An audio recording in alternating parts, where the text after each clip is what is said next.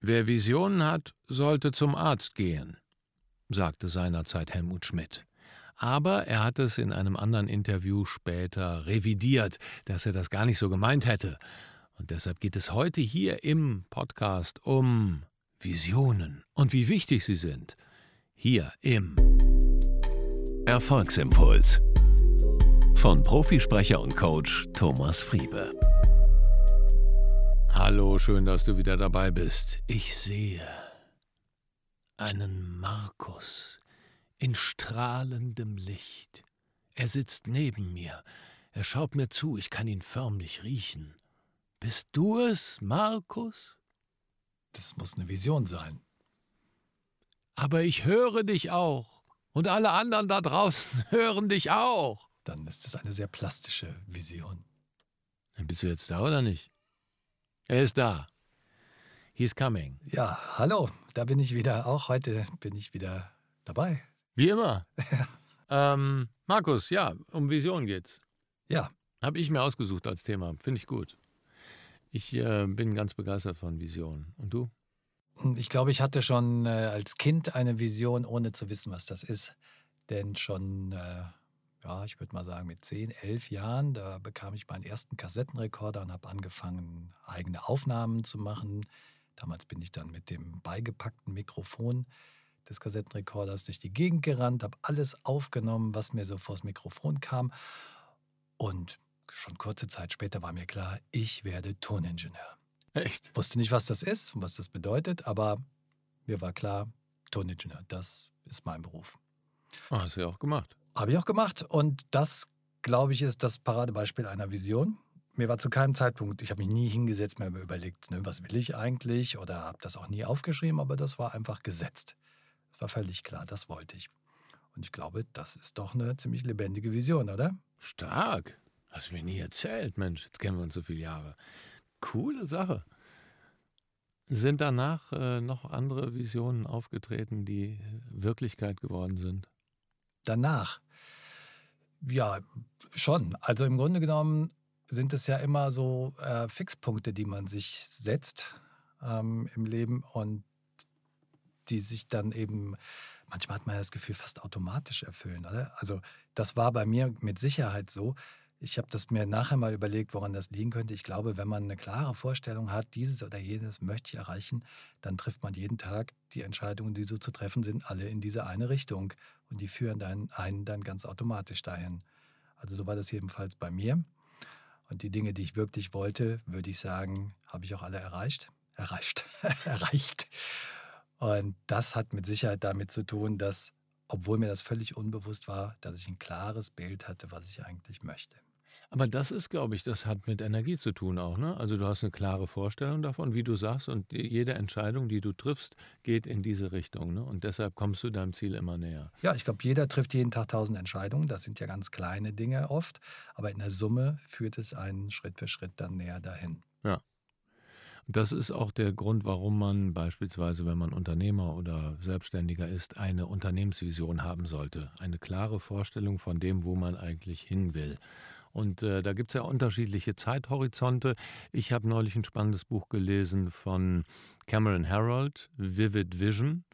Ähm, gibt es, glaube ich, noch gar nicht auf Deutsch. Ähm, ist vorletztes Jahr rausgekommen. Spannende Geschichte, wie du so eine Unternehmensvision entwickeln kannst. Und der geht zum Beispiel von einem Dreijahreshorizont aus. Weil er sagt, drei Jahre hat sich äh, bewährt bei vielen Leuten, die er auch coacht, äh, von Unternehmern und äh, Firmen und auch größeren Corporations die, dieser Zeithorizont drei Jahre eine ganz klare Vorstellung zu entwickeln, wie groß sind wir, was sind wir für eine Firma, was erzählen sich die Leute beispielsweise am Wasserspender, wie ähm, bedienen wir unsere Kunden, welche Lösungen bieten wir an, wie sieht das Ganze aus. Das fand ich schon echt äh, interessant, das hat mich sehr inspiriert und Ähm, seitdem arbeite ich auch an unserer Vision sozusagen, an ähm, der Firmenvision.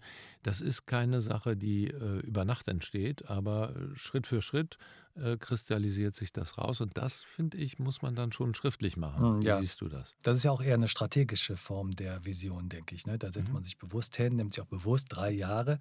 Also das, was ich als Kind ja eher unbewusst gemacht habe, das war ja ein Bild, wie ich mir eine Sache vorgestellt habe. Das war auch gar nicht jetzt sozusagen zeitlich konkretisiert. Ich wusste jetzt nicht, in diesem oder jenem Alter will ich das erreicht haben, sondern das war nur das Bild, das mir irgendwie eine glorreiche Zukunft versprochen hat. Und bei dem, was du jetzt berichtest, das ist ja eine strategische Frage. Ich setze mich hin, alleine oder mit Mitgliedern der, der Firma und setze den Zeitpunkt vorher fest und fülle dann quasi eine Art Manuskript aus, wie es dann zu sein, wie ich es mir dann vorstelle, wie es dann sein soll zu dem Zeitpunkt. Hast du sowas schon mal entwickelt in der Vergangenheit? Drei Jahre kann ich jetzt gerade nicht sagen, aber ich habe das natürlich auch immer wieder gemacht in verschiedenen Zusammenhängen. Aber ich kann mich auch erinnern, dass ich durchaus auch schon äh, über längere Zeiträume das okay. gemacht habe. Ja, ich glaube tatsächlich auch schon mal bis zu 20 Jahre. Okay. So. Ähm, aber auch kurze Zeiträume, also durchaus sechs Monate, ein Jahr. So, das ist im Grunde genommen ja eine Frage der Perspektive dann. In einem halben Jahr oder in einem Jahr ähm, passiert nicht so viel. Also da werden dann eher Meilensteine erreicht sein bis dahin. Ähm, während wenn man so den ganz großen Zeithorizont aufmacht, da ist, ist man ja selber auch schon in einer ganz anderen Lebensphase dann wieder. Da schaut man dann eher zurück auf das Erreichte. Ist eine interessante Perspektive in beiden Fällen, aber unterschiedlich natürlich. Ja, Halbjahres- und Jahresziele sind dann doch sehr von To-Dos und äh, Umsatz, äh, was musst du umsetzen, wann und quartalmäßig, äh, glaube ich, äh, getriggert. Man sagt ja immer so schön, ich weiß nicht, woher ich das habe, aber ähm, die meisten Leute überschätzen, was sie in einem Jahr tun können und unterschätzen, was sie in zehn Jahren tun können.